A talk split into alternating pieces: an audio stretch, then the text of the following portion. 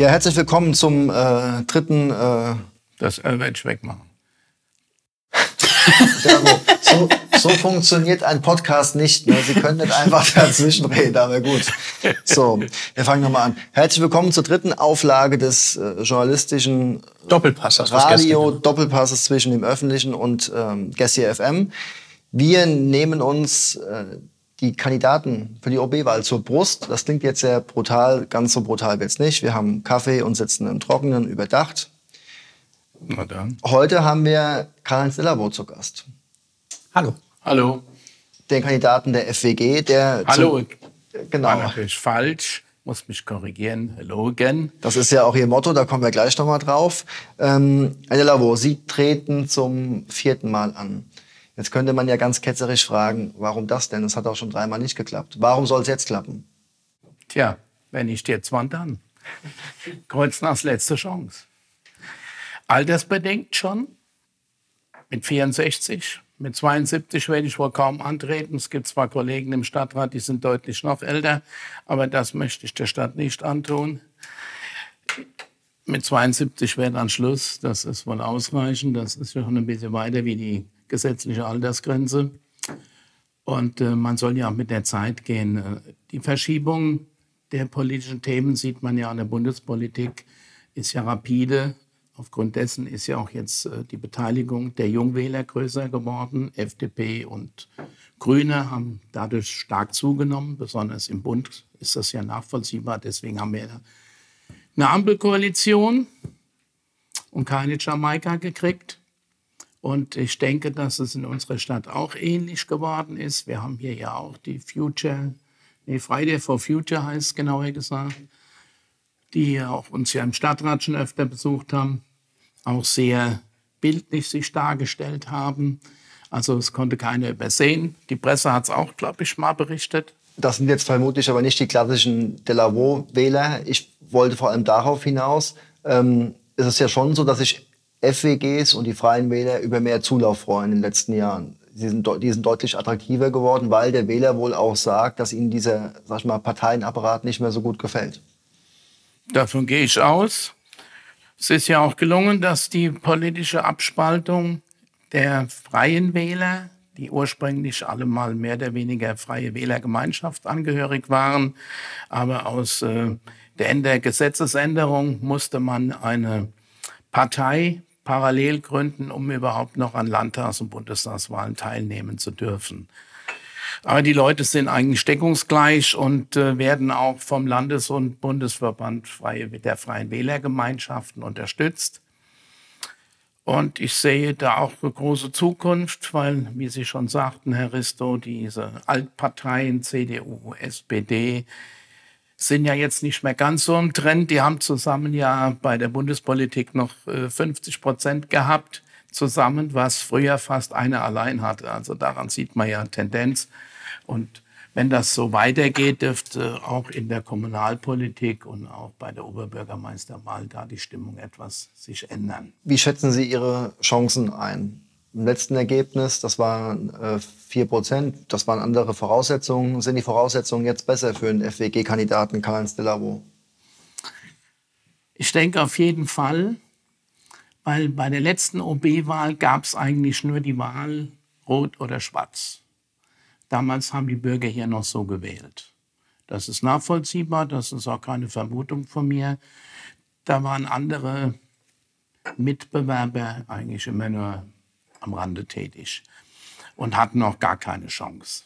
Das haben wir ja auch bei den Bundestag- und Landtagswahlen gesehen. Freien Wähler war früher zweieinhalb Prozent. Und jetzt waren sie auf gleicher Ebene wie die FDP, die ja schließlich Bundespartei seit vielen Jahrzehnten ist. Da hat sich also viel geändert. Ja, und haben dann vor allem auch Regierungsbeteiligung, zum Beispiel in Bayern. Das war ja auch, sag ich mal, vor genau, zehn Jahren undenkbar, undenkbar. Der war ja auch bei uns hier schon in Kreuznach und hat ja auch für uns geworben. So wie gestern ja auch der Oberbürgermeister oder am Wochenende von Mainz da war für die Bewerbung der Oberbürgermeisterkandidatin Meurer, haben wir auch schon mal Unterstützung gehabt aus Bayern vom Herrn Aiwanger, vom Hubert. Deswegen, die Zeiten ändern sich. Die Freien Wähler waren früher einfach zu zurückhaltend. Das lag aber daran, Freie Wähler wurden ursprünglich mal speziell für die Ortschaften gegründet. Und äh, dann haben wir irgendwann mal gemerkt, dass wir da zwar was bewegen können im kleinsten Kreis, aber wo es Geld gibt, also im Land, bei Landeszuweisungen oder Bundeszuweisungen, wenn Sie da nicht mit im Boot sitzen, werden Sie so zum Kaffee eingeladen und ein paar Plätzchen und dann dürfen Sie wieder heimfahren. Und das sieht jetzt ein bisschen anders aus. Jetzt gibt es eine Fraktion der Freien Wähler im Landtag. Und äh, wir sind jetzt dabei. Wir haben zwar nur einen Sitz im Europaparlament, aber da sind wir auch dabei. Da waren ja früher die Freien Wähler überhaupt nicht präsent. Ihr Motto ist Hello again. Sind Sie großer Howard Carpendale-Fan oder ist das eine direkte äh, Antwort an das Motto von der OB, das nämlich Hallo Heike heißt? Ja, hallo Heike, das wäre mir, hallo Karl-Heinz, das wäre mir zu einfach gewesen, muss ich Ihnen ganz ehrlich sagen. Und dann auf der gleichen Seite noch Forward und dann so eine englische Animation da am Anfang. Also ich weiß nicht, ob das zu Bad Kreuznach, zu unserer Kurstadt, zu meiner Heimatstadt passt. Mit Hello Again kann man viel bewirken und auch viele Leute ansprechen. Jetzt nicht nur die ältere Generation, die vielleicht Howard Carpendale-Fans sind, aber ich kann auch dazu sagen, draufgebracht auf das Hello Again hat mich eigentlich die, die Presse, genauer gesagt der öffentliche Anzeiger, da permanent in erster Linie schreibt Karl-Heinz Delavo, probiert's zum vierten Mal. Was passt da besser wie Hello Again als Slogan? Vielen Dank nochmal. Fairerweise, fairerweise muss man sagen, daran ist ja auch nichts falsch. Ne? Nein, ich bin ja wieder da. Ich stell, das ist ja so. Ich stelle Ihnen jetzt noch eine Frage, die habe ich auch schon dem Herrn Letz gestellt. Die finde ich aber sehr interessant, äh, bevor wir in die Themen einsteigen. Wie muss man es als äh, Herausforderer machen? Man muss mit Sicherheit ein bisschen aggressiv sein, aber nicht zu aggressiv. Das wollen die Leute auch nicht. Man muss die Machthaber, jetzt in dem Fall die Frau Heike Kastner-Meurer, äh, muss schon klar den Finger in die Wunde legen, muss sagen, was läuft nicht so gut. Aber wie geht man da genau ran? Wie giftig darf man sein?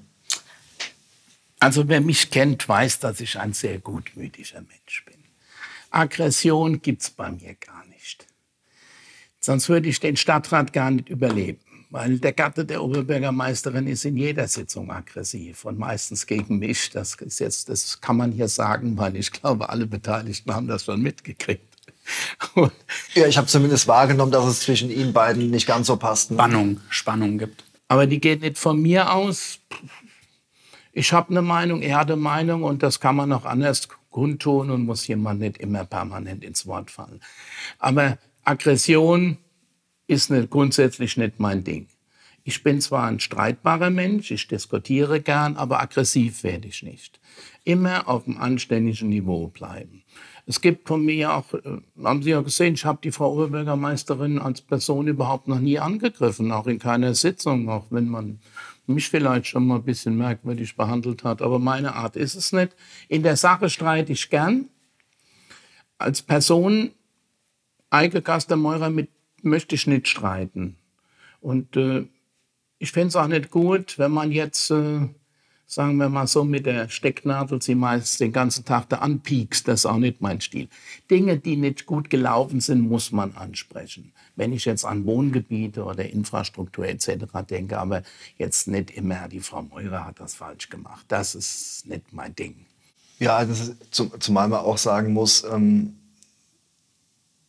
Kritik ist ja völlig richtig, dafür ist ein Stadtrat auch da.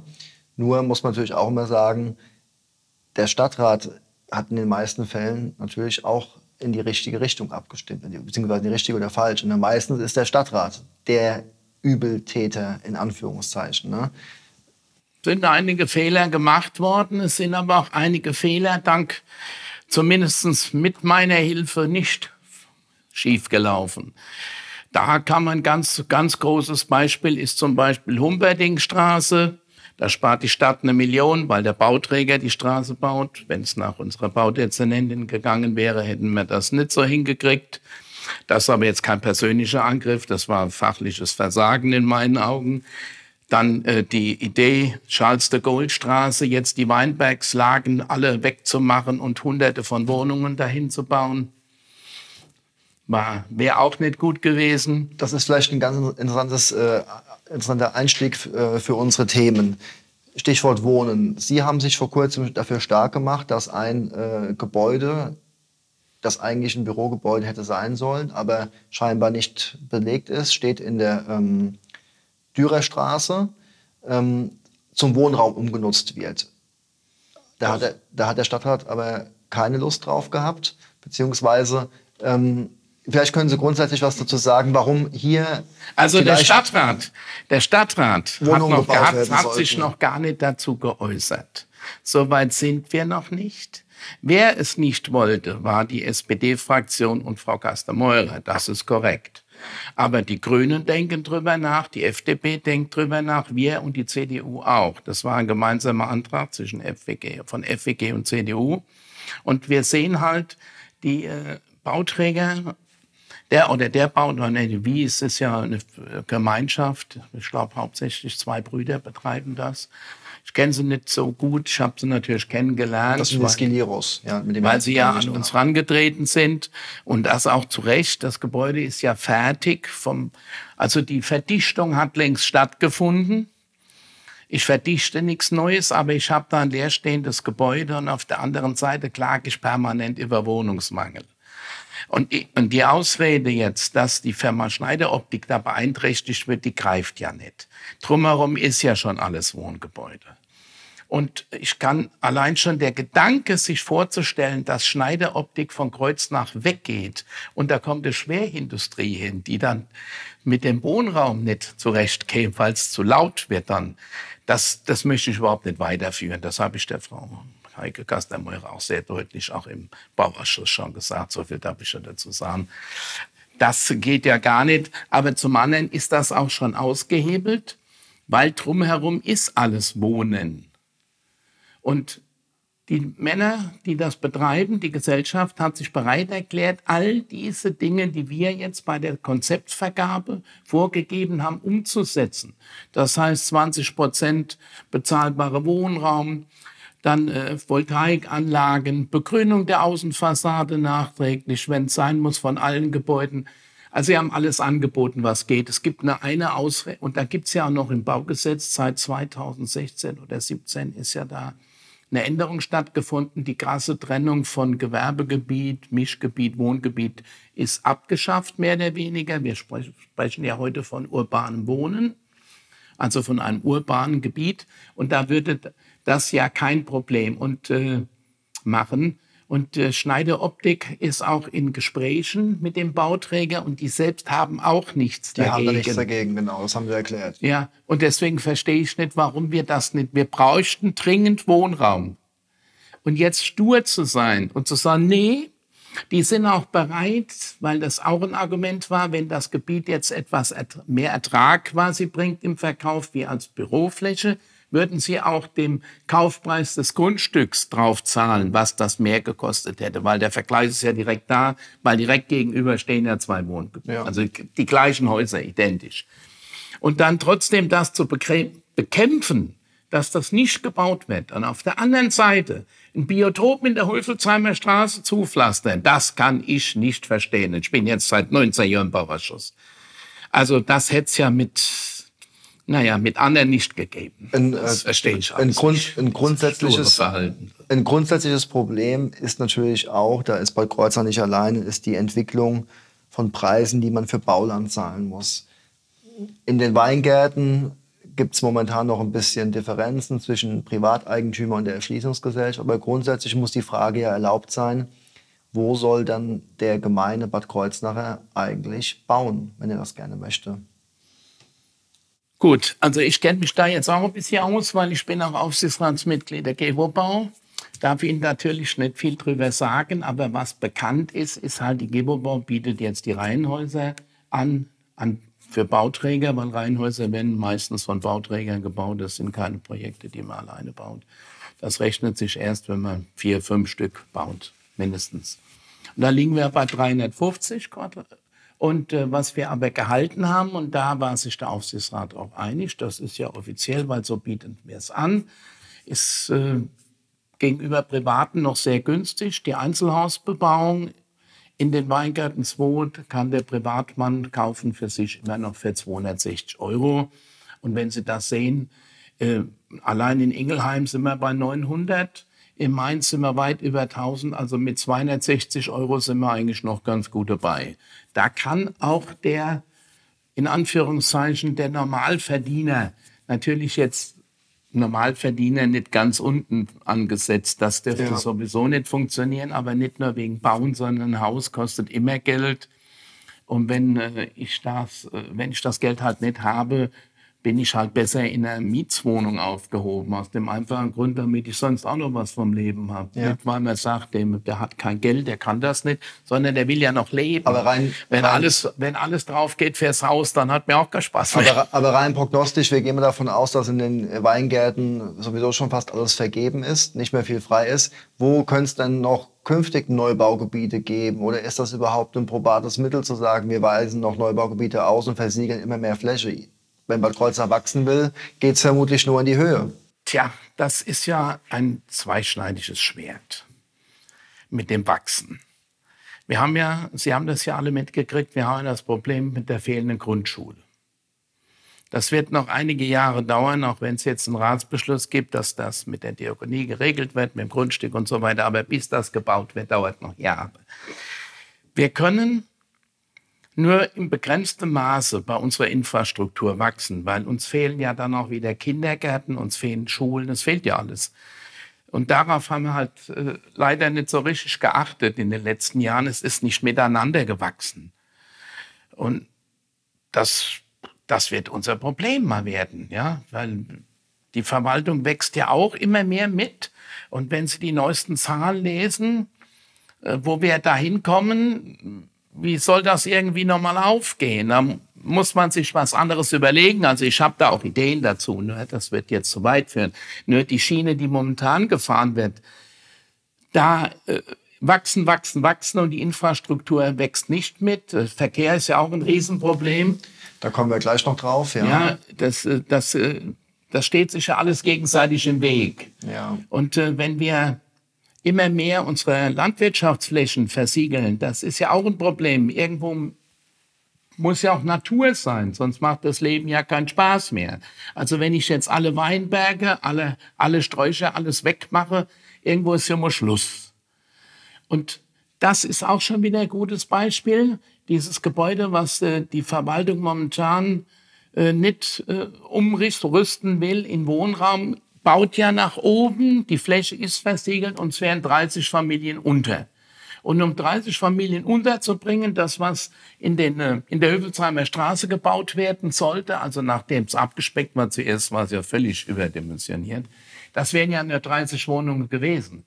Also hätten wir die 30 Wohnungen, da brauche ich doch dort nicht erst alles wegzureißen, die Natur zu verschandeln, weil wir haben dort ganz klare Vorgaben. Da waren nur Einfamilienhäuser zugelassen. Und vier, drei oder vier Stück.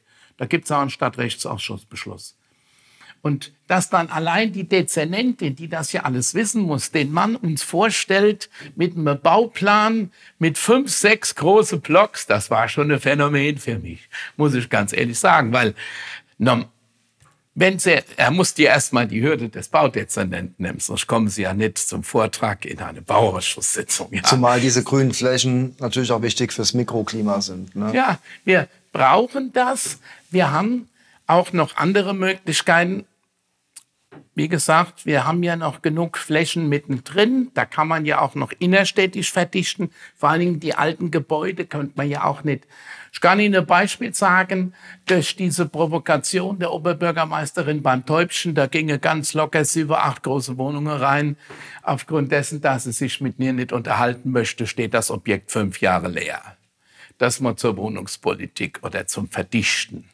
Es muss, muss einfach gesagt werden, weil das Haus ist im Zentrum. Da würden auch Leute hinziehen. Das können Sie ja. mir ruhig glauben. Aber das, das glaube ich Ihnen, aber den Täubchenprozess, den rollen wir jetzt. Nein, nein, den rollen wir nicht auf. Nein, nein, ab. Das wäre ja abendfüllend. Das rollen wir nicht auf. Aber das ist ein Beispiel dafür, was man machen könnte. Ich könnte da längst Wenn der Prozess nicht laufen würde, hätte ich das längst zum Wohnraum umgebaut. Das konnte ich nicht. Das Gutachten ist letztes Jahr im Oktober erst da gewesen. Oktober, November so ist eine hohe Sachschaden festgestellt worden, amtlich Gerichtsgutachten und so weiter. Die haben tatsächlich vier Jahre gebraucht. Wenn wir, jetzt haben wir Leerstand. Wenn wir das Thema ähm, Wohnen jetzt mal zusammenbringen wollen mit dem Thema Verkehr. Verkehr ist in der Regel ein, ein erfreuliches Thema. Straßenverkehr in Bad Kreuznach nicht so wirklich.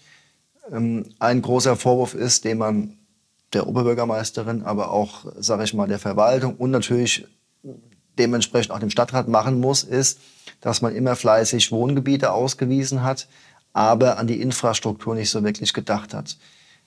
Sie wohnen ja ähm, Richtung Winzenheim. Das stimmt. Da geht es noch einigermaßen, aber wenn Sie die Wilhelmstraße hochfahren, werden Sie sehen, da geht nicht mehr viel. Sie sind Befürworter der Ost-West-Trasse. Ist aber die Ost-West-Trasse das Allheilmittel für den Kreuznacher Verkehrskollaps? Allheilmittel vielleicht nicht, aber ein bedeutender Baustein. Ich kann die Wilhelmstraße, Salinenstraße nicht fast Autoverkehr freimachen und die Autos sind ja immer noch da. Die sind ja dadurch nicht mehr da, wenn ich sage, ihr dürft da nicht mehr fahren. Und irgendwie müssen ja auch die Leute nach Bad Münster. Ja. Auch der Bus braucht sogar eine Straße. Und jedes Elektrofahrzeug und jedes Fahrrad, die brauchen alle eine Straße. Und um die Salinenstraße zu entlasten und dass dort auch wieder sich Geschäfte ansiedeln, was ja auch immer weniger wird, da ist ja kein richtiges Geschäftsleben mehr. Oder die Wilhelmstraße, gucken Sie sich doch mal an, was da noch für Geschäfte sind. Also Möbelholz, wie lange das schon leer steht.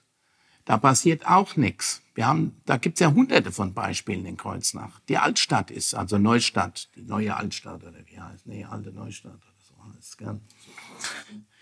Und äh, da passiert ja auch nichts. Jeden Tag ist was leer. Da gibt es nur noch Dönerladen und Billigwarenladen. Einzelhandel machen wir später. Ja, genau. Was mich aber interessieren würde, ist aber grundsätzlich die Ost-West-Trasse 2.0, so wie es im IWEC aufgeführt ist, dass man den motorisierten Verkehr kanalisiert, ihn an der Bahnstrecke entlang führt und sozusagen Salinstraße äh, und Wilhelmstraße verkehrsberuhigt gestalten kann. Das ist sozusagen ihre, auch Ihre Vorstellung von der Ost-West. Normalerweise müssen sogar die Radfahrer mitmachen, weil wir da sogar eine Fahrradschnellstraße bauen wollten.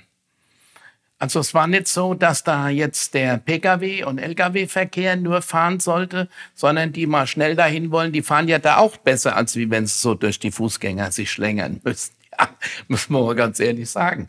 Und die Nummer war natürlich ein bisschen groß, die man 63 geplant hat. Ja, da hat sich die Zeit geändert. Aber eine Entlastung für die Salinen- und Wilhelmstraße muss es ja geben. Also diese, diese Argumentation, dass man mit äh, einer Schnellstraße durch die äh, Stadt mehr Autos reinholt, die gilt in Ihren Augen so nicht. Ich hole sie doch nicht rein. Im Prinzip halte ich sie doch aus der Stadt raus. Aus der Kernstadt halte ich sie doch raus. Die fahren nicht mehr alle durch und die sie sind ja, Und sie sind ja schon da.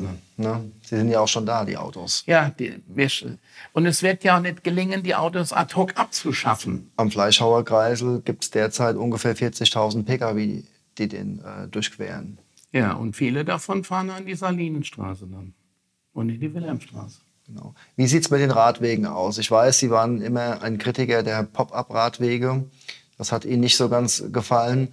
Schon, äh, aber Sie sind schon der Auffassung, dass es für Radfahrer ähm, sozusagen äh, Lebensraum geben muss in der Stadt. Ja, also ich bin ja für Gleichberechtigung der verschiedensten Bewegungsformen, ob Fußgänger, Radfahrer oder PKWs oder also Autos, LKWs natürlich auch. Die müssen ja, Lieferdienste müssen ja in die Stadt, sonst haben wir ja nichts mehr in der Stadt. Aber nicht diese Art und Weise. Wenn Sie überlegen, morgens diese Staus morgens. Also ich weiß es jetzt von vielen Michelin-Arbeitern oder die zu Böhringer müssen haben, die haben morgens jetzt 20 Minuten länger Fahrzeit. Jetzt fahren sie in die Nachtschicht, die fängt, also die Frühschicht, die fängt morgens um sechs an und sie müssen 20 Minuten noch früher auf der Beine sein. Das kann natürlich auch nicht die Lösung gewesen sein. Und es gab ja gute Vorschläge, dass man, das sind breite Gehwege, dass man Teil vom Gehweg zum Radweg macht. Und dadurch hätte man nicht auf beiden Seiten eine Fahrspur verloren. Das heißt, der Verkehr wäre nicht so gestanden. Vor allem Umweltschutz kann doch nicht darin bestehen, dass die PKWs in der Stadt im Stau stehen. Also das verstehe ich nicht ohne Umweltschutz, weil die, Motor, die Motoren gehen ja noch nicht, bei den neuen Fahrzeugen gehen sie ja dann aus, aber sie gehen ja auch wieder an. Aber die meisten Motoren laufen dann durch, gerade vom, vom LKW, die gehen ja gar nicht aus. Und das war doch keine sinnvolle Lösung. Und die Radwege gehen ins Nirvana. Sie fahren dann Richtung raus und plötzlich ist ja kein Radweg mehr da. Aber warum mache ich den Pkw-Verkehr, warum mache ich den kaputt, wenn ich den Radfahrern auch nicht wirklich weiterhelfe? Oder wenn Sie das Chaos am Burger Platz sehen, also wenn Sie da fünf Minuten stehen, schütteln Sie nur den Kopf. Das weiß keiner mehr, aber, wo er langfahren soll. Aber wir haben doch jetzt in Bad Kreuznach keinen Stau, weil es Radwege gibt, sondern wir haben in Bad Kreuznach Stau, weil einfach zu viele Pkw in die Stadt reinfahren. Und muss es dann nicht muss es nicht langfristig das Ziel sein, unabhängig vom Bau von Ost-West, diese Zahl irgendwie zu reduzieren, sei es mit ÖPNV, sei es mit äh, sicheren Radwegen? Das probieren wir schon seit Andreas Ludwigs Zeiten. Ich war 2004 neu im Stadtrat. Da haben wir mal einen Beschluss gefasst, dass wir 20 Prozent 2010 auf dem Fahrrad haben wollen. Das haben wir, glaube ich, heute noch nicht erreicht. Und jetzt sind wir schon bei 2022 wenn, wir sind von der Topografie nicht so das ideale Fahrradgebiet. Wenn Sie überlegen, ja, heute mit Elektromotor. Stellen Sie sich vor, alle müssten noch in die Pedale treten, ohne elektrische Unterstützung. Und Sie müssen von der Winzenheimer in die Nelly-Schmidhalsstraße auf den Kuhberg mit dem Fahrrad. Das schafft vielleicht, sagen Sie, schaffe ich vielleicht gerade noch so und Sie. Aber die vielen älteren Leute, die jetzt mit dem Fahrrad herumfahren, die schaffen das nicht. Die kämen überhaupt nicht mehr da hoch. So, also jetzt wohnt die Oma, wohnt in der Winzenheimer und der Enkel in dem Schnelli Schmidhals. So. Jetzt waren die Busse zwei Wochen gestreikt. Da wäre die Oma also dreiviertel Stunde bis eine Stunde unterwegs gewesen, weil sie hätten müssen zu Fuß gehen. Mit dem Fahrrad wäre es ja niemals den Berg da hochkommen. Also so einfach darf man sich das auch nicht machen. Wenn wir jetzt, sagen wir mal, Münster, das ist eine Fahrradlandschaft, ja. Oder wenn Sie jetzt da Kopenhagen oder wenn Sie nach Konstanz fahren, da ist ja auch alles, die fahren ja alle um den See, wunderbar, kann man da fahren. Aber das haben wir doch hier nicht.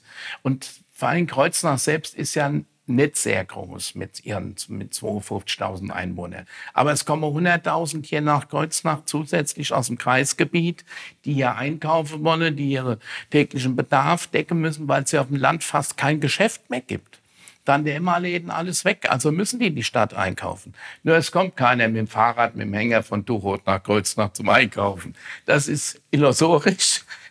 Das ist da, und der ÖPNV müssen wir ja erstmal aufbauen. Ja, wir haben jetzt hier eine kommunale Gesellschaft gegründet, aber die läuft ja noch nicht. Wir haben es doch gesehen, wie abhängig wir zurzeit noch sind von den Busunternehmen, die für uns fahren. Jetzt sind wie viele Wochen waren das? Zwei oder drei Wochen fuhr kein Bus. Jetzt haben Sie kein Auto. Uns fährt kein Bus. Wie bewerten Sie den, äh, diese, die Kommunalisierung des äh, ÖPNV? Also grundsätzlich bin ich dafür, aber dass wir als Träger mit 10 Prozent da eingestiegen sind, finde ich eigentlich Unsinn, weil wir haben trotzdem nichts zu sagen in dem Verein, weil mit 10 Prozent haben sie, das weiß ja jeder, 100 Prozent das Ganze mit 10. Mehrheit. Wir haben nichts zu sagen in dem Aufsichtsrat. Und sie müssen sowieso, und das liegt ja auch in der in dem Vertrag fest, die Linien, die bedient werden, zahlt sowieso das jeweilige Gebiet. Das ist auch richtig und ist auch gut so. Nur warum mir da jetzt noch eine Million Eigenkapital da einbezahlen soll, das habe ich jetzt nicht so ganz verstanden. Zumal wir haben ja keine, wir haben dadurch keinen Einfluss. Wir haben ja zwei Mitglieder, das ist die Oberbürgermeisterin und der Herr Rapp. Ja, aber das sind 18 Aufsichtsratsmitglieder. Was Sie denn, was da zwei bewirken können? Das, äh, das ist unbestritten richtig. Ja, also von der Warte her, das hätte man nicht gefunden. Dass man was macht, ist gut. Und äh, ich denke, dass das dann auch äh, mit dem Streik nicht mehr so kommt, wie wir es ja jetzt wird, in den letzten Jahren wird, häufig hatten. Das wird so sein, wenn die Busfahrer jetzt mit einem vernünftigen Vertrag angestellt werden. Ne? Das ja. hatten sich die Busfahrer auch etwas anders vorgestellt, als die äh, sich beworben haben bei der noch zu äh, gründenden äh, KRN. Ne? Das muss man fairerweise sagen. Ja, man hat ein bisschen spät in der Verwaltung gemerkt, dass das alles Geld kostet, glaube ich, oder dass das teuer werden kann. Wenn man die Busfahrer gut bezahlt, dann sind die immer da. Diese private Gesellschaft, die damals sich ja gegründet hat, das, das kann ja Gott sei Dank eine öffentliche Gesellschaft nicht tun. Die haben ja fast nur Aushilfsfahrer gehabt. Alles auf 400 und ein paar Euro Basis. Insofern gibt es da ja schon auch für die Busfahrer eine wesentliche Verbesserung. Allein schon, weil sie dann anständig krankenversichert sind, Arbeitsloseanspruch haben, Rentenanspruch haben. Das ist ja im öffentlichen Dienst, ist das ja, äh, geht's ja gar nicht anders. Ist auch gut, dass es so ist. Also eine Verbesserung für die Busfahrer wird schon sein gegenüber Privaten. Dass wir jetzt aber nicht die Höchstpreise an Löhnen zahlen werden können, das sieht man, wenn man unser Haushalt sich ansieht oder wenn Sie sich den Kreishaushalt ansehen, der ist ja auch nicht Jetzt speziell auf die Busfahrer bezogen, äh, ging es jetzt gar nicht mal so sehr ums Geld, sondern um die ganzen kleinen äh, Begleiterscheinungen. Zum Beispiel, dass die Busfahrer, die schon seit 20 Jahren für die Stadtbus fahren, keine Probezeit bei der KLN bekommen. Das waren jetzt so ein paar Dinge, die es bei der Vertragsausgestaltung. Aber das ist jetzt gar nicht eigentlich unser Thema. Also Ost-West-Bau, ja. Auch mehr Radwege. Ja, aber sinnvolle. Da muss sie hinpassen. Wo, wo Autofahrer und Radfahrer was davon haben. Nicht einfach nur zugleistern und, und äh, Individualverkehr einschränken, wo es dem Radfahrer, gucken Sie mal, ich bin viel in der Stadt unterwegs. Ich sehe doch auch, wie sehr diese neuen Radwege genutzt werden. Die Leute, die Radfahrer, ich kenne genug Eltern, die sagen ihren Kindern, fahrt bitte nicht auf dem Radweg, fahrt lieber auf dem Gehweg, weil es so gefährlich ist. Mhm. Viktoriastraße oder auch am Burger Platz, die Radfahrer sind dann rechts und links, ist ein Kleinlaster und das Fahrrad in der Mitte. Also ich möchte ja nicht, dass jetzt die kleinen Kinder da unten mitfahren und Sie wissen, wie schnell was passieren kann. Also es ist nicht richtig zu Ende gedacht. Der, der Grundgedanke war bestimmt richtig und gut, aber in der, im Detail war es dann nicht so richtig gut gelungen, muss man leider sagen. Und äh, diese Worte habe ich auch aus der Radfahr AG schon gehört, der Radfahrer AG, dass das nicht so optimal ist, wie sich die Radfahrer vorstellen. Letzte Frage zum Thema ähm, Stadtverkehr. Relativ dankbare Frage. Ähm, die werden Sie auch schnell beantworten können. Es gibt ja einen Umsatzbeschluss, dass Ost-West gebaut werden kann. An was hängt es denn? An was hängt es denn? Tja, wir haben jetzt Oberbürgermeisterwahl.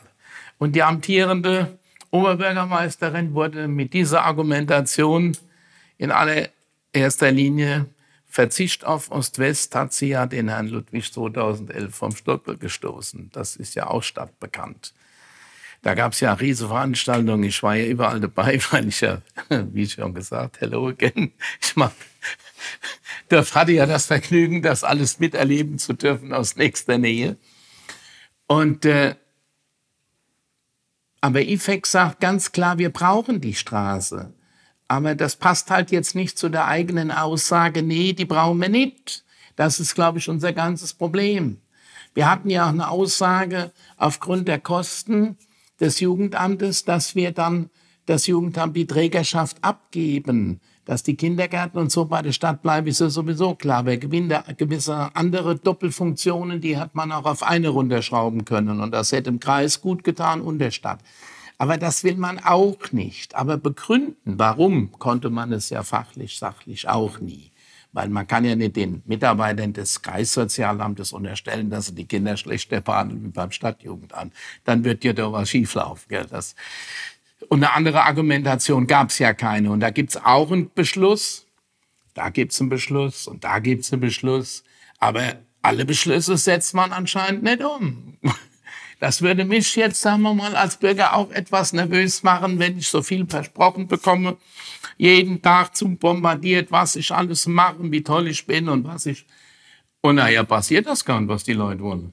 Weil sie vergisst wohl oft, und da muss ich Peter Annäuser zitieren, der Souverän ist der Stadtrat. Und wenn der Stadtrat einen Beschluss fasst, hat der Oberbürgermeister den umzusetzen. Oder er muss ihn aussetzen oder er ist rechtswidrig. Aber das passiert hier nicht. Die Fidele Vespa hat das mal schön auf der Bühne dargestellt. Die haben gesagt, dann legen wir mal Günni, legen wir mal in die untere Schublade. Wobei man ja und dann ist es weg. Wobei man ja fairerweise sagen muss, Lellerow, ähm, das ist richtig, dass diese beiden, Das macht mich so traurig. dass diese beiden äh, Beschlüsse nicht umgesetzt wurden, aber es gibt ja dafür auch Begründungen. Ne? Zum Beispiel beim Jugendamt gibt es unterschiedliche Rechtsauffassungen, ob das überhaupt äh, möglich ist. Ich weiß, dass äh, der Helmut Martin dann ein äh, Gutachten in Auftrag gegeben hat beim Wissenschaftlichen Dienst des Landtags. Die sagen, ja, geht. Dann gibt es ein Gegengutachten, äh, das sagt vom Ministerium, geht nicht so einfach. Also es gibt dafür Begründungen. Ob die Begründungen jetzt stichhaltig sind, das vermag ich äh, in meiner äh, Unkenntnis der Sachlage nicht zu beurteilen. Aber es ist nicht so, dass einfach gesagt wird, wir machen das nicht. Ne? Doch, das ist so gemacht worden, definitiv. Ich habe in einer der letzten Ratssitzungen noch mal darauf angesprochen, habe gesagt, ich kann ja mit beiden Auskünften leben, mit beiden Entscheidungen des Landtags. Aber ich hätte gern eine Entscheidung. Und das ist das, was ich hier anmagere. Nicht, dass das nicht so ist, wie ich mir es besser vorstelle. Ich bin Demokrat. Wenn das Land entscheidet, das ist so. Aber es soll entscheiden. Die Ministerin, die es nicht bearbeitet hat, die sitzt mittlerweile nicht mehr in Mainz, die sitzt jetzt in Berlin. Und keiner greift das Thema auf. Und das kreide ich an. Das habe ich aber auch, ich weiß nicht, ob Sie in der Sitzung da waren, im Stadtrat gesagt. Ich will da nur eine Entscheidung. Und nicht immer, ja, die machen, die sagen Dass das so, Thema abgeschlossen ist, das so. kann ich natürlich auch nachvollziehen. Aber bitte endlich eine Entscheidung. Das ist das. Deswegen, das Argument, das gibt's und das gibt es ja gut, wenn es das alles gibt. Aber es muss auch ein, ein Ergebnis geben. Und das verzögert sie und das kreide ich ihr an. Ich versuche mich jetzt nochmal an eine Überleitung zum nächsten Thema. Das Thema Jugendamt interessiert natürlich viele. Manche, weil es denen wirklich um die Jugendarbeit geht. Viele aber wohl eher wegen den Finanzen. Ein Jugendamt, ein eigenes kostet Geld. Ähm, wir haben in Bad Kreuznach gefühlt finanziell die letzten zwei Jahre durch Corona gelitten. Vermissen Sie eigentlich Ihren Busenfreund, den Kämmerer Wolfgang Heinrich, schon? Ah ja, der Wolfgang. Ja klar vermisse ich den schon ein bisschen, weil wir hatten jetzt im letzten Zeit, August oder war es September, hatten wir ja keine Kämmerei. Keinen Kämmereiamts, äh, Kämmereiamtsleiter, den Herrn May schon, aber keinen äh, Dezernenten. Das war schon nicht so gut, weil das hat man ja auch im Ergebnis des Haushaltes nachher gesehen, wo wir gelandet sind. Also ich glaube nicht, der Herr Blechschmidt ist da völlig raus. Der hat den Haushalt nicht zu verantworten. Der hat den genauso vorgelegt gekriegt und kam dann und hat ihn dann quasi vorgestellt. Aber der, der Mann ist unschuldig, das muss man auch sagen. Und das hat jetzt gar nichts mit meiner Freundschaft von Herrn Heinrich oder ich habe das mit Freundschaft hat das ja auch jetzt hier wenig zu tun. Beim Kämmereiamt, da geht es um die Kasse. Und Sie sind Sportler, Sie wissen das genau. Da gibt es einen Vorsitzenden und es gibt einen Schatzmeister. Der Schatzmeister, der ist immer der Buhmann, weil die wollen alle neue Trikots und der Schatzmeister sieht, der holt erst mal Spende rein, wir haben kein Geld. Und so ähnlich ist das bei der Stadtkasse auch. Da wollen wir das bauen, da wollen wir das Casinogebäude ausbauen. Und dann wollen wir den Kornmarkt machen, da bauen wir ein schönes Radfahrparkhaus. Ja klar muss dann der Kämmerer sagen, ja, aber wir haben das Geld nicht. Dadurch wird man natürlich unbeliebt. Das ist ganz normal. Das geht jedem Schatzmeister in jedem Verein. Ich hatte selbst einen Fußballverein geführt, einige Jahre, den ich neu gegründet habe. Der war aber sehr erfolgreich übrigens. Jetzt bin ich nicht mehr dabei, jetzt gibt's ihn leider gar nicht mehr. Weil ich bin vielleicht kein guter Fußballer, aber ich war noch nie ein schlechter Kaufmann. Das war, schon immer mein Hobby. Nur der Wolfgang Heinrich ist jetzt in Pension und äh, ist ja auch zufrieden, dass das jetzt alles in Ordnung ist für ihn. Er hat ja geklagt und er ist aber Demokrat und er akzeptiert das Urteil des Gerichts, sonst wäre er ja in Berufung gegangen. Ob er das gut oder schlecht findet, ist was anderes. Aber er Demokrat akzeptiert so ein Urteil, deswegen ging er auch nicht in Berufung. Zwei Stadtratsmitglieder, Sie gehören natürlich nicht dazu, äh, sehen das ein bisschen anders und machen noch weiter. Aber das soll nicht unser Thema sein. Ich lese Ihnen kurz was vor aus dem Wahlprogramm. Reduktion der hohen Verschuldung durch Konzentration auf die städtischen Pflichtaufgaben. Was ist mit den Nicht-Pflichtaufgaben, mit den freiwilligen Leistungen? Tja, da haben ja, also da hat die CDU, die FDP und wir ja immer Sparvorschläge gemacht, die leider immer an der SPD und den Grünen gescheitert sind. Das kann ich ruhig sagen, weil das könnte ich beweisen. Sie hat ja alles immer schön aufgenommen. Das, ja, also, das war ja auch in Finanzausschusssitzungen. Ja, äh, ist also kein Geheimnis, was ich jetzt gesagt habe. Das ist ja offenkundig. Ja, freiwillige Ausgaben. Wir haben es ja eben im Jugendamt. Das sind ein paar Millionen jedes Jahr. Jetzt äh, nehmen wir mal nicht das Jugendamt, sondern nehmen wir jetzt mal die Zuwendungen für Vereine, für bestimmte Initiativen. Da gab es ja auch immer mal das Ansinnen, das pauschal zu kürzen, aber ähm, also bei Vereinen können wir nicht viel sparen, weil die kriegen ja fast nichts mehr von uns. Was wollen sie da noch sparen? Das wird der Haushalt da nicht verändern. Da müsste man höchstens was investieren. Ja, und woanders der vielleicht sparen. Aber beim Verein kann ich gar nichts sparen, dadurch, dass wir diese Stiftung, die es ja gibt, die Hans- und Harry-Stab-Stiftung, die ja ein Volumen hat von etwas über zwei Millionen, bringt ja zurzeit, weil es ja mündlich angelegt wird, überhaupt keinen Ertrag. Wir Früher konnten wir den Vereinen 20, 30.000, 40.000 im Jahr aus der, allein aus der Stiftung geben. Ist das, ja alles Das ist möglich. vorbei. Ja, weil es eben im Gegensatz zur Kuna Stiftung in Bad Münster, die dürfen mit dem Vermögen arbeiten. Die können Immobilien. Ja, und deswegen haben die auch hohe Erträge und Bad Münster profitiert ja auch, wünsche Ihnen ja auch davon. Und das haben wir ja hier nicht. Aber da können sie natürlich nichts einsparen. Aber es hat ja nicht immer nur was mit Geld zu tun, sondern auch mit dem Engagement beim Verein. Wenn, wenn die Vereinsleute nämlich wissen, dass auch äh, die, Stadt, die Stadtspitze oder die Verwaltung generell nicht gegen, sondern für sie arbeitet, mit ihnen arbeitet und nicht nur in Wahlzeiten mal am Fußballverein ein Bild postet. Ich muss es jetzt mal sagen, ich nenne gar keinen Namen, wird sowieso jeder wissen. Das wäre eine andere Sache. Oder bei, jetzt auf einmal in Ebernburg, die wussten gar nicht mehr, wie die aussieht. Jetzt war sie die Woche bei Bavaria. Der ehemalige Vorsitzende ist ein guter Freund von mir, die haben ja alle heimlich gelacht. Weil man hat die ja acht Jahre gar nicht gesehen in dem Ort. Jetzt können sie in der Zeitung, ich glaube, es war sogar in der Zeitung. Es ist halt Wahlkampf, ne? Ja, aber das ist halt, nee, das falsches Spiel ist das für mich. Ich bin authentisch. Ich bin an der Wahl genauso wie Zwischenwahl. Und ich muss mir auch nicht überlegen, was ich Ihnen jetzt gesagt habe, weil ich nächstes Mal was anderes sagen will. Das glaube ich Ihnen auch alles. Nur bitte Thema freiwillige Leistung. Freiwillige Leistung, genau. ja.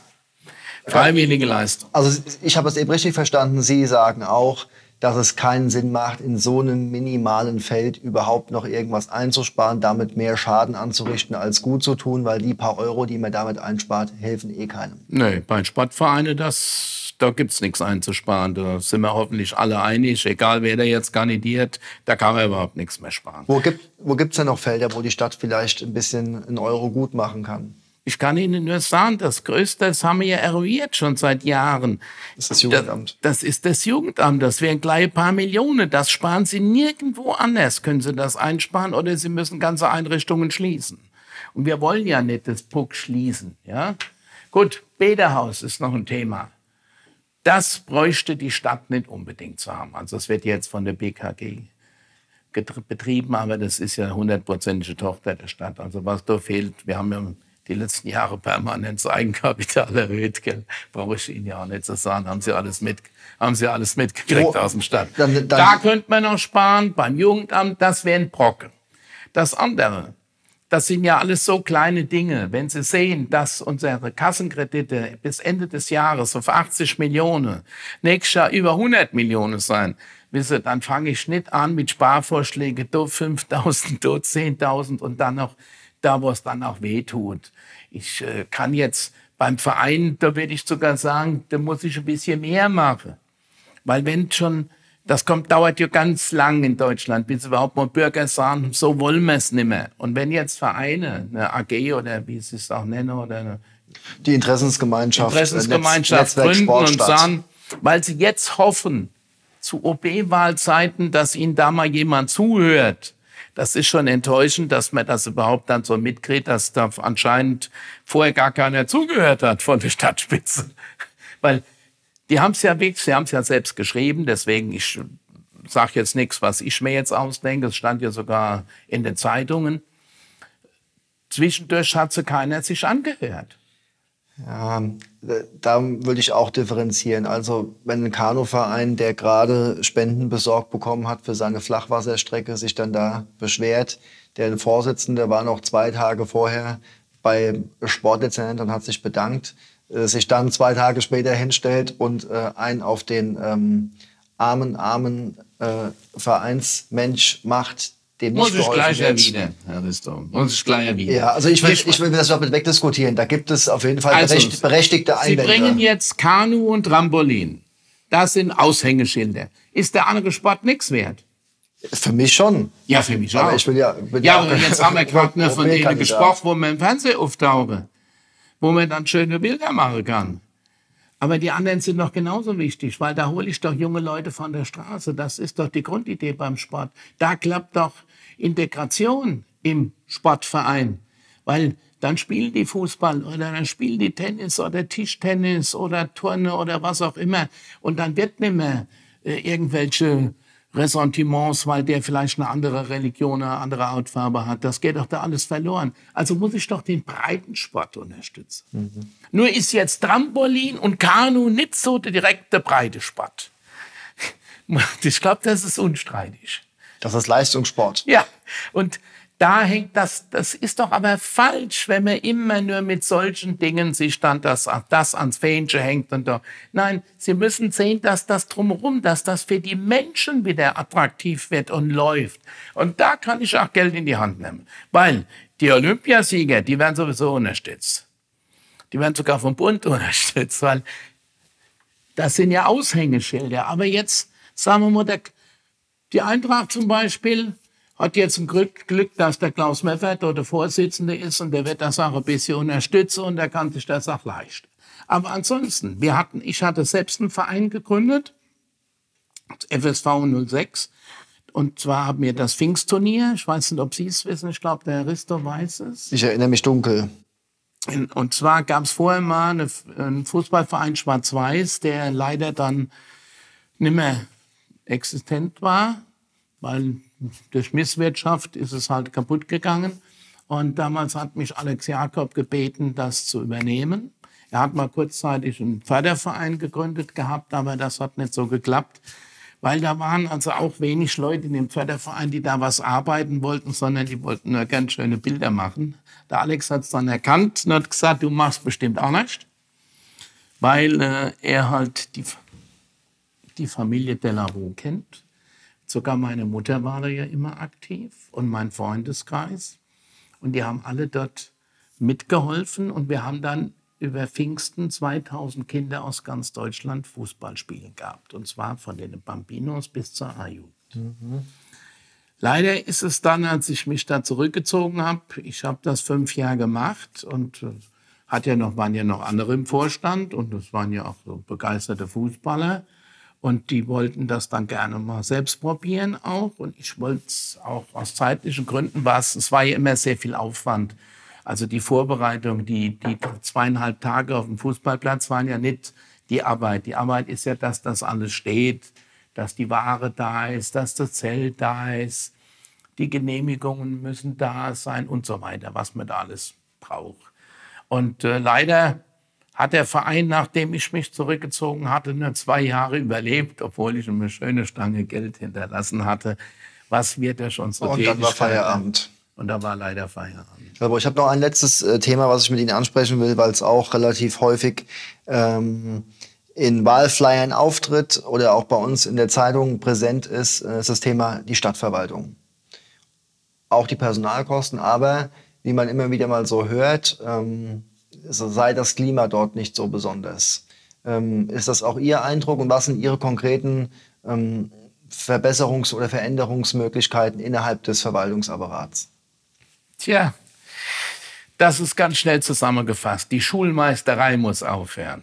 Das höre ich ja an allen Ecken. Und dass uns, sagen wir gerade, Abteilungsleiter, Amtsleiter ausgefallen sind in den letzten Jahren, ist unstreitig. Die waren plötzlich nicht mehr da. Und die kannte ich sehr lange und ich weiß, dass die sehr gerne da gearbeitet haben bei der Stadtverwaltung. Also muss da irgendwas vom Führungsstil geändert werden. Menschen müssen morgens gerne auf die Arbeit gehen. Wahrscheinlich geht nicht jeder oder niemand wird nicht jeden Tag gerne auf die Arbeit gehen. Aber dass er jeden Tag nicht gerne auf die Arbeit geht, das muss wieder raus. Und bis das dann, wir haben es dann natürlich im Stadtrat merken es eher, weil mehr Kontakt, aber mittlerweile hören Sie es ja auch von den Bürgern. Also muss es ja nach außen gedrungen sein. Und wenn mal sowas erst nach außen dringt, ist das auch nicht mehr wegzudiskutieren. Das Klima muss schlecht sein. Die hohen Krankenstandszahlen beweisen es auch. Die Langzeitkranken sind drastisch gestiegen.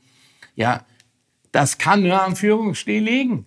Ich hatte selbst eine Firma, ich hatte Mitarbeiter gehabt, die sind morgens gerne auf die Arbeit gekommen. Die waren noch nie krank. Die, die wären am liebsten mit Husten und Schnuppern Also mit dem, neuen, mit dem neuen OB wird äh, die Verwaltung auch wieder besser funktionieren. Mit Sicherheit.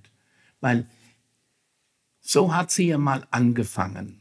Sie hat ja mal gesagt, was jetzt die Frau Drees sagt, die Oberbürgermeisterin möchte das oder sie will das moderieren. Moderieren heißt ja, wenn ich Experten in dem Gebiet habe, dann sage ich denen nicht als Moderator, wie er es machen soll, sondern ich versuche das in meine Tätigkeit, beziehungsweise werde die auch machen lassen, wenn es die Fachleute sind, gerade im Baubereich. Also Frau Köster-Meurer war Medizinerin, jetzt muss ich es leider auch mal sagen, die war ja jetzt keine Bauingenieurin. Und aber aus dem Bauamt hat man dann immer wieder gehört, die sagt immer, wir sollen das so machen. Ja, das kann ja nicht funktionieren.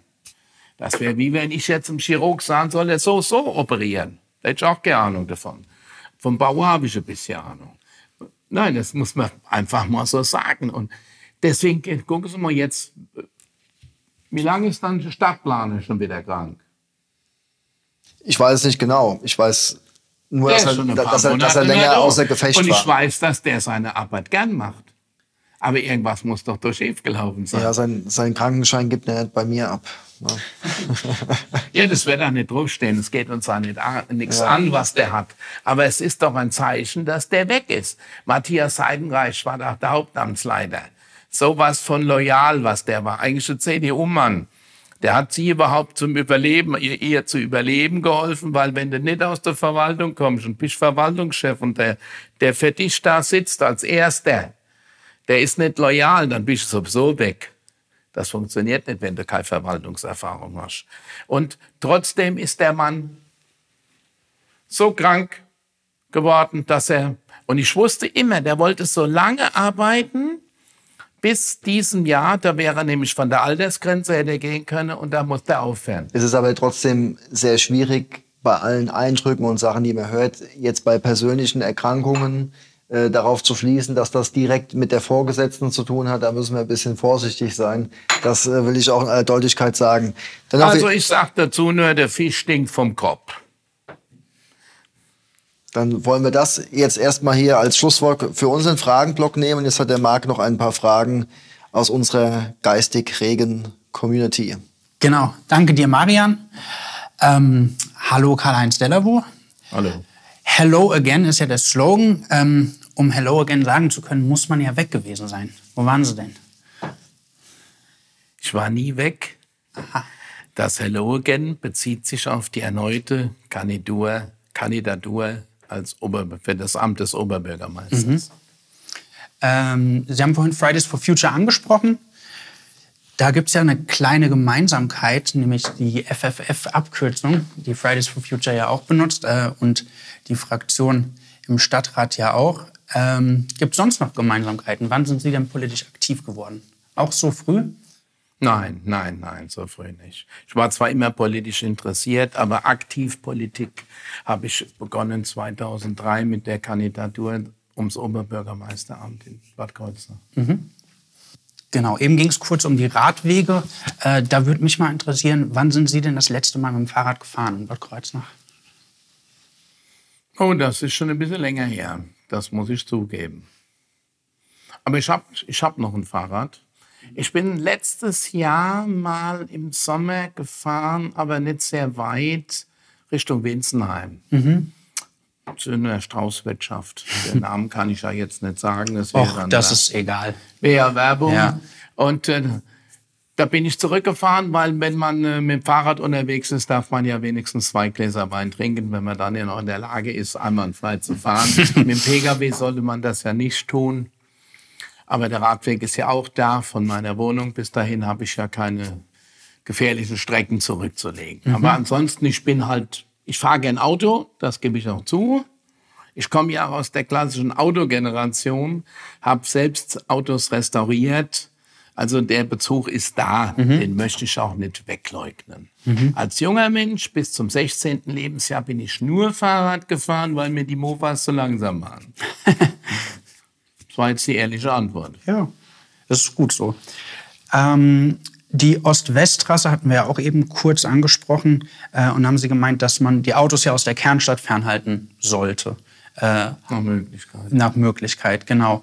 Ähm, allerdings sind in der Kernstadt ja die Parkhäuser. Also wo kommen dann die Autos unter, wenn sie nicht mehr in die Kernstadt sollen? Da gibt es mehrere Möglichkeiten. Das kommt jetzt darauf an, was unsere neue Busgesellschaft anbietet. Wir könnten ja auch das wieder beleben, was wir schon mal hatten, dass auf der Pfingst Pfingstwiese geparkt mhm. wird und dass dann ein Shuttlebus in die Stadt fährt. Leider wurde es ja nicht an, entsprechend angenommen, war also nicht mehr wirtschaftlich, deswegen wurde es wieder abgeschafft. Aber das wäre eine Möglichkeit. Mhm. Und ein paar Autos werden immer die Parkhäuser brauchen, deswegen sind sie auch nicht umsonst gebaut worden, mhm. weil alle, das haben wir ja jetzt in den letzten vielen Jahren. Ich bin jetzt im Stadtrat seit 2004, da hat man immer versucht, viele Leute aufs Fahrrad zu bringen. Es ist ja nie ganz gelungen und äh, wird auch jetzt nicht ganz gelingen, weil halt viel, äh, viel Verkehr halt von den Dörfern kommt und die kommen halt nicht mit dem Fahrrad. Und die müssen dann, die gehen, wenn wir Glück haben, parken sie nicht unbedingt im Rewe-Parkplatz im Zentrum von der Stadt, sondern fahren vielleicht nur bis an das Parkhaus hier, wo wir ja nicht weit weg sind, wo sie dann quasi die Brücke ist und dann bis die Wilhelmsbrücke und dann ins Parkhaus. Das ging noch. Aber noch besser wäre halt Parken auf der Pfingstwiese. Da gehen ganz viele Autos hin. Und wenn dann auch ein Shuttlebus nicht nur alle Stunden fahren wird oder Halbstunde, sondern regelmäßig verkehren wird, könnte ich mir vorstellen, dass die Leute, weil Parken ist ja auch teuer geworden, sowohl im Parkhaus wie auch auf den öffentlichen Parkplätzen, wo sie einen Parkschein ziehen müssen, könnte ich mir ganz gut vorstellen, dass das viele annehmen würden. Damals hat es nicht geklappt, aber wir sind ja jetzt auch ein Stückchen weiter in der Entwicklung, auch beziehungsweise auf Bezug auf Klimaschutz und Umweltschutz. Da könnte ich mir schon vorstellen, dass das die neue Busgesellschaft man anstreben sollte. Würden Sie das annehmen? Würden Sie auf der Pfingstwiese parken und Bus in die Stadt fahren? Ich brauch's nicht, weil ich hab, bin so nah da. Ich bin in fünf Minuten am Eiermarkt mhm. und in weitere fünf Minuten am Kornmarkt. Ich werde zu Fuß gehen. Ich gehe nämlich gern, wenn ich in die Stadt will, bin ich gern zu Fuß. Mhm. Ich fahre zwar gern, wenn ich abends spät, also im Sommer gehe ich auch zu Fuß, aber wenn es im Winter dunkel und regnet, dann fahre ich halt äh, weil das will ich gar nicht verschweigen. Dann fahre ich schon von der Winzenheimer den kleinen Kreis, quasi die Winzenheimer runter, parke am, am äh, naja, am äh, Brückesgebäude, da wo der Stadtrat getagt hat, und fahre dann gerade wieder den Weg hoch. Mhm.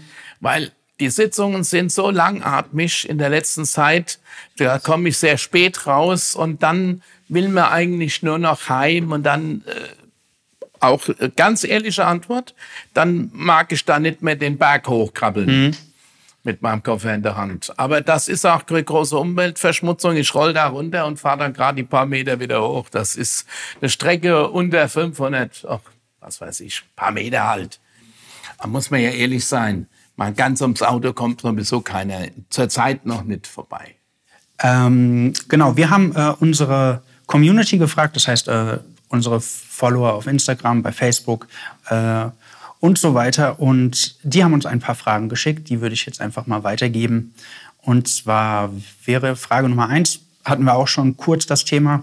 Ähm, da ging es um die Mietpreise und was Sie gegen die steigenden Mietpreise tun möchten. Vielleicht noch mal kurz zusammenfassen, was Sie eben schon gesagt haben. Ja, steigende Mietpreise geht eigentlich nur durch Einsatz von gemeinnützigen Wohnungsbauvereinigungen, was wir ja mehrere haben. Im privaten Wohnungsbau können Sie ja, weil wir haben jetzt nicht so ein äh, so eine Unterdeckung an Wohnungen, dass wir jetzt eine Mietpreisbremse, das äh, gibt das Gesetz ja nicht her. Dafür ist das bei uns noch nicht so knapp. Also kann man eigentlich nur davon da hoffen, dass die Gebobau oder der Bauverein und so weiter weiter investiert, weil die müssen ja keine großen Erträge erzielen, sondern die müssen im Prinzip ist das System dort mal mehr oder weniger kostenneutral und ein bisschen Überschuss. Und das wäre die Prämisse, das muss man halt fördern. In der Gebobau passiert das ja auch ständig, muss ich sagen. Da hat da hat die Vergangenheit ja gezeigt, dass es auch sehr gut ist, weil ein privater Investor, muss man doch ehrlich sein, der will ja was verdienen. Und bei den steigenden Rohstoffpreisen und Grundstückspreisen etc. kann er, ich persönlich biete ja noch relativ günstigen Wohnraum an, aber ich will jetzt für mich keine Werbung machen. aber das ist so, weil ich Leben und Leben lassen immer gesagt habe für meine Wohnungen, die ich da anzubieten habe, die sind schon ein bisschen nobler ausgestattet, könnte ich wesentlich mehr erzielen. Mhm. Aber das mache ich ja gar nicht. Und ich habe ja auch jetzt den Gedanken, das Täubchen umzurüsten, entweder in kleinere Wohneinheiten selbst. Ich würde auch gern anfangen, aber leider haben wir da immer noch ein paar Hürden zu nehmen, bis das und das geklärt ist. Ich will das jetzt nicht vertiefen, er guckt schon wieder so böse. Aber, aber dann hätten, Nein, weil äh, man könnte ja meinen Mieter fragen, das Restaurant, das bei mir drin ist, hat seit über 20 Jahren keine Mietpreiserhöhung und die Miete ist moderat. Mhm. Wenn es natürlich mehr davon gäbe, dann könnte man auch bei privaten Leuten günstig mieten.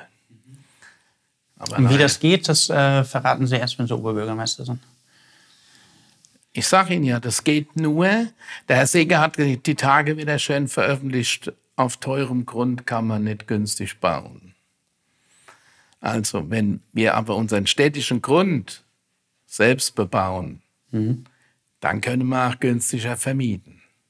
Aber vom Privaten kann man das ja nicht erwarten, weil das ist ja Wirtschaft, Privatwirtschaft. Das ist völlig klar. Ja, da haben wir ja keinen Einfluss egal wer der Oberbürgermeister wird, der kann nicht sagen, so das Haus, da gibt's jetzt fünf Mark Quadratmeter und das steht in der falschen Straße, da gibt's drei Mark. Hm. Oder drei Euro besser gesagt. Entschuldigung, Euro haben wir ja, aber wissen ja, was ich meine. Ja. Das kriegen sie nicht hin. Sie können es ja nur über öffentliche Gesellschaften. Mainz hat sie jetzt auch gemacht.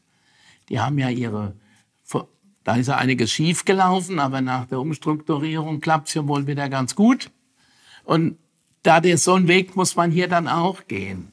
Es geht nur über Einfluss der öffentlichen Hand im Baubereich, sonst können Sie die Preise nie bestimmen, mhm. egal wer Oberbürgermeister ist. Aber wir haben ja jetzt die Gebobau und die Gebobau gehört ja zu fast 90 Prozent der Stadt. Da haben wir ja Einfluss und da können wir auch was machen. Beim Privaten können Sie nichts machen. Wer das sagt, der lügt ja. Und das will ich ja nicht. Es geht nur Nein, in dem gelogen Bereich. wird im Podcast nicht. ja, das Geht ja noch nicht. Äh, die nächste Frage bezieht sich auf äh, den Klimaschutz und zwar, welche konkreten Maßnahmen zum Klimaschutz bzw. zur Klimaanpassung möchten Sie umsetzen? Tja, da haben Sie ja, sagen wir mal, jetzt als Oberbürgermeister nicht so den Einfluss. Die Gruppe, die Gruppenvorgaben kommen ja vom Land und vom Bund. Wir als, sagen wir mal, als Verwaltung, wir können Dinge machen wie die Konzeptvergabe bei Neubauten. Wir können, ja, können wir auch nicht. Wir haben auch aufs Emissionsschutzgesetz keinen Einfluss. Das kommt ja alles vom Bund und vom Land. Wir können das bei den eigenen Gebäuden, können wir gucken, dass wir da demnächst weniger, sagen wir mal, umweltunverträgliche Brennstoffe verbrennen. Zum Beispiel kann ich ja wenn ich eine Ölheizung habe, da habe ich einen großen Tank, da kann ich auch umstellen auf Pellets, was ja nachhaltiges Heizen wäre. Das müsste man halt angehen. Oder es gibt ja die Möglichkeit, wie wir es bei Cruzenia machen, mit dem Blockheizkraftwerk. Solche Dinge kann man anstreben. Aber grundsätzlich, die Privaten kann der Oberbürgermeister und die Verwaltung ja nicht festlegen, wie die heizen. Das macht der, der Bund über Festlegung Emissionsschutzgesetz und das wird kontrolliert über den Schornsteinfeger. Wenn die Heizung über 30 Jahre alt ist und der prüft die und, den, und dann muss die raus im Mehrfamilienhaus. Das können Sie aber, das wäre jetzt falsch, wenn ich das als Oberbürgermeister behaupten würde, ich würde das ändern. Sie haben gar nicht das Recht dazu. Also kann man nichts machen. Ja, man kann es nur bei öffentlichen Gebäuden machen. Bei privaten kann ich es nicht machen. Ich kann auch dafür sorgen, und das wird ja gemacht, dass die Gebobau da auch nachhaltig investiert, was auch gut ist. Nur jetzt die Privaten können sie nur appellieren. Ja, weil da haben sie keine gesetzliche Handhabe. Da so viel Wahrheit muss schon dabei bleiben. Aber es ist ja viel gemacht worden. Die ganzen Kaminöfen, die zum Beispiel im Betrieb sind, die haben ja alle nur noch, die meisten nur noch Restlaufzeiten oder die Betreiber müssen sehr hohe Investitionen für Katalysatoren einsetzen. Aber das ist auch wieder Bundesemissionsschutzgesetz und kann jetzt der, Stadt, der Stadtrat nicht machen. Wir können es nur mit eigenen Gebäuden, wo der Oberbürgermeister der Verwaltungschef ist, kann er sagen, hier, hier, wo geht oder wo, wir machen was. Aber jetzt die Private können sie nur appellieren. Sie können nur sagen, macht auch was. Aber ansonsten regelt es leider der Bund. Ihr Lieblingsort in Bad Kreuznach? Mein Lieblingsort. Hm. Mein Lieblingsort, eigentlich mein Zuhause. Weil Mhm. von meiner Terrasse kann ich mir die ganze Stadt wunderbar anschauen. Ähm, Wer ist doch weiß es. Da war Ich war schon da. ah ja. Stimmt. Ähm, die nächste Frage geht ein bisschen Richtung Jugendamt. Äh, Begegnungsräume, vor allem für Kinder und Jugendliche, sind enorm wichtig. Räume, in denen verschiedene Gruppen aufeinandertreffen und sich austauschen können. Was wollen Sie für die Jugendlichen der Stadt machen und erreichen? Tja, wir haben ja einiges erreicht. Ich war ja dabei, als wir die Mühle umgesetzt haben und die ganzen Jugendräume. Ich bin, wie gesagt, deswegen bin ja schon ein bisschen länger dabei. Aber die Jugendlichen von damals sind ja jetzt nicht mehr jugendlich, sondern es gibt Ja, neue. aber die, aber die kommen ja jetzt nach. Es kommen ja Junge nach und, die, und das, äh, und äh, die Mühle wird ja immer noch gut angenommen. Und noch was, was ich für die Jugendlichen erreicht habe, ist, sie haben durch mich, und das- nicht durch mich, durch mein Engagement, den schönsten Spiel- und Bolzplatz der Stadt erhalten bekommen. Ich sage nur eins, Tannenwäldchen.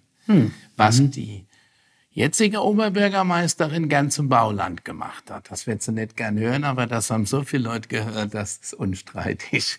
Und dann ein paar Jahre später hat sie es dann auch aufgegeben und hat dann das zum Biotop. Sie kennen den Spielplatz. Das neben dem Franziska-Stift. Ja, das ist ein wunderschöner Bolzplatz. Eingewachsen, da können Sie Ihr Kinder mal laufen lassen. Die können nicht auf die Straßen überfahren. Während Bei den meisten anderen Spielplätzen, die sind zwar auch gut platziert, aber da ist auch Verkehr drumherum. Und da oben, das ist ja, ich denke, Sie, Sie kennen es. Ja, ja, ich Da hat nämlich schon gestrahlt, als ich es angesprochen habe. Also kennt er den Bolzplatz? Hat bestimmt auch schon mal Fußball gespielt. Ja, stimmt. Hat auch sehr viel Spaß gemacht, denke ich doch. Das ist zum Beispiel ganz wichtig und deswegen habe ich mich jetzt also ein bisschen amüsiert, wie ich die Tage einen Bericht über Hüffelsheimer Straße, ich muss jetzt mal kurz ausschweifen, gelesen habe, dass man jetzt, nachdem man auf großen Widerstand gestoßen ist mit Bebauung der Hüffelsheimer Straße, jetzt kommt dann von der SPD die Argumentation plötzlich, wir machen da auch ein Biotop draus. Das Gleiche ist nämlich im Tannewäldchen passiert, als wir den Widerstand aufgebaut haben, wurde dann auch ein Biotop draus. Also man muss einfach sich manchmal auf die Hinterfüße stellen, um was zu erhalten. Und da haben Generationen noch was davon. Zwar sind die, die damals Fußball gespielt haben, jetzt groß und spielen da nicht mehr, aber die Großen, die haben jetzt vielleicht Kinder und jetzt können ihre Kinder dort Fußball spielen. Und das ist wichtig. Und ähnlich ist es in der Luftschneise, wie sie jetzt ja auch, Gott sei Dank, konnte man es ihnen ja beibringen, dass sie auch mal dort waren. Zwar war das Thema durch und durch. Ich war da voll mit der Grüne. Ich muss es ja mal sagen, der Herr Rister weiß, das ist nicht oft der Fall. Aber Herr Holster und ich hätten uns fast an die Hand nehmen können in dem Ausschuss. Sind Sie da in die Partei eingetreten? Nee, nee. um Gottes Willen, das muss ja nicht unbedingt sein. Ich bin lieber bei den Freien Wähler. Aber das sind so Dinge, die man halt immer von Fall zu Fall jetzt sagen, das und das mache ich, das hängt ja, das kann man ja gar nicht behaupten, weil wir haben ja nicht so viel Geld. Wir müssen ja immer von Fall zu Fall schauen, wo können wir was machen. Aber man muss verhindern, dass was, was für die Jugend gut ist, nicht mehr da ist. Und allein das ist schon ganz wichtig und bringt uns weiter. Weil es gab schon oft Gedanken, Dinge wegzumachen, die für die Jugend wichtig sind. Man kann nicht jetzt, wäre jetzt falsch, wenn man hier erklären würde, ich mache jetzt da und da und da. Das kann jemand sagen, der den Haushalt nicht so kennt, der jetzt, ich meine, Frau Kastemeurer und ich sind da im Vorteil, wir kennen den ja. Das kann ich jetzt beim Herrn Tre äh, beim äh, Frau Drees und Herrn Letz, die können das ja nicht so explizit wissen. Aber wir müssen ja sehen, wo haben wir Möglichkeiten, wo können wir was machen. Wichtig ist, dass wir haben noch ein paar gute Sachen und auf jeden Fall müssen die erhalten bleiben. Und da habe ich mich auch schon häufig dafür eingesetzt. Worin sehen Sie die größten Chancen der Stadt? Die größten Chancen? Gute Frage. Wir haben verschiedene. Wir haben eigentlich ganz gute Gewerbebetriebe hier. Tourismus haben wir auch viele Möglichkeiten. Die klassische Kur gibt es zwar nicht mehr, aber es gibt halt viele Leute, die hier gern Urlaub machen. Und das muss ich halt versuchen zu verbinden. Das ist ja auch über Jahre lang immer Thema gewesen. Es war sogar schon vor 40, 50 Jahren Thema, weil man Angst hatte, wenn man Michelin ansiedelt, ist die Kur kaputt. Sie ist nicht kaputt gegangen, sie ist eigentlich nur kaputt gegangen. Die, sagen wir mal, die gesetzlichen Kuren sind kaputt gegangen, weil die Krankenkasse das eingestellt haben, aber nicht, weil die Michelin vor Ort ist. Also kann man auch ganz gut Wirtschaft, Wirtschaft und äh, Tourismus miteinander verbinden. Das muss ich nicht beißen. Und mit dem BioNTech Valley oder wie, da habe ich mal so einen Begriff da gelesen. Dass, also ich glaube, das wird Wahrscheinlich wird BioNTech jetzt nicht auch noch eine Station in Bad Kreuznach machen, weil sie sind ja in Ida Oberstein und sind in Mainz und dann haben die uns ja quasi übersprungen. Aber das verstehe ich ja vom Land her auch. Das Land will ja eine, weil wir stehen ja doch wirtschaftlich viel besser noch da wie jetzt Ida Oberstein. Also war es der Landesführung, war es natürlich, das war ja nicht, nicht mehr. nicht mehr. Die stehen ja, jetzt bei Ja, Sechser jetzt, ja, ich gehe doch davon, von davor, von davor hat man versucht, dort was hinzubringen, damit die Region nicht ganz ausstirbt. Bei uns ist es ja, wir haben ja noch ein paar gute Betriebe. Wir haben ja Familienbetriebe hier noch. Ich meine, sag nur eins, Meffert AG. Da haben wir jetzt gerade, Meffert macht jetzt noch eine neue für Prono, Pronova ist, glaube ich. Richtig. Pronova, die, Ja. äh, da war ich ja auch dabei. Äh, haben wir auch einen einstimmigen Beschluss gefasst, dass die das Grundstück da kriegen, Die dass bauen die, die hinterm Schad. in einem Schad können die bauen. Das war ja ein städtisches Grundstück. Und das ist ja ganz wichtig, dass wir sowas hier halten. Michelin ist auch da. Ich habe mich jetzt überraschenderweise habe ich ja jetzt in der Zeitung gelesen, dass die jetzt ge- ruhigere Reifen bauen für Elektrofahrzeuge. Ist ja nicht schlecht. Wer also mal ein Elektrofahrzeug gefahren ist, man hört wirklich hauptsächlich das Windgeräusch vom Spiegel und die Reifen. Motoren hört sie ja nichts mehr. Aber deswegen harmoniert schon miteinander. Wir haben ja nicht mehr die Schwerindustrie oder die Chemieindustrie. Jetzt denke ich nicht an BioNTech, sondern an früher Jakob Chemische Werke. Da hatten wir ja, ich meine, Sie sind ja beide ein bisschen jünger wie ich, aber da kam schon ordentlich Dreck aus dem Schornstein. Bei den Amerikanern ebenfalls. Ja, das haben wir ja jetzt nicht mehr. Deswegen, da ist ja viel passiert. Gerade war, wir waren halt, die, wir waren Besatzungszone und die Amerikaner haben in ihren Ecken gemacht, was sie wollten. Deswegen mussten ja auch, als die BKEG kam, viele Böden ausgetauscht werden, weil da so viel Dreck drin war. Ich weiß noch, kurz bevor die weggegangen sind, haben die, haben die aus Versehen, haben die einen Abfluss mal mit dem Wasserrohr vertauscht, was weiß ich, da haben sie in der Kanal 5000 Liter Diesel reinlaufen lassen. Ja, bei uns wären sie wahrscheinlich, wenn sie eine deutsche Firma gemacht hätte, wäre der Geschäftsführer im Gefängnis gewesen. Die haben immer gelacht und gesagt, shit happens. Äh, das waren die Fragen von unseren Hörern. Das letzte Wort haben Sie. Ja, dann wünsche ich mir einen guten Wahlkampf, schöne Berichterstattung und dass wir alle gesund bleiben. Dankeschön. Danke Dankeschön. ebenso.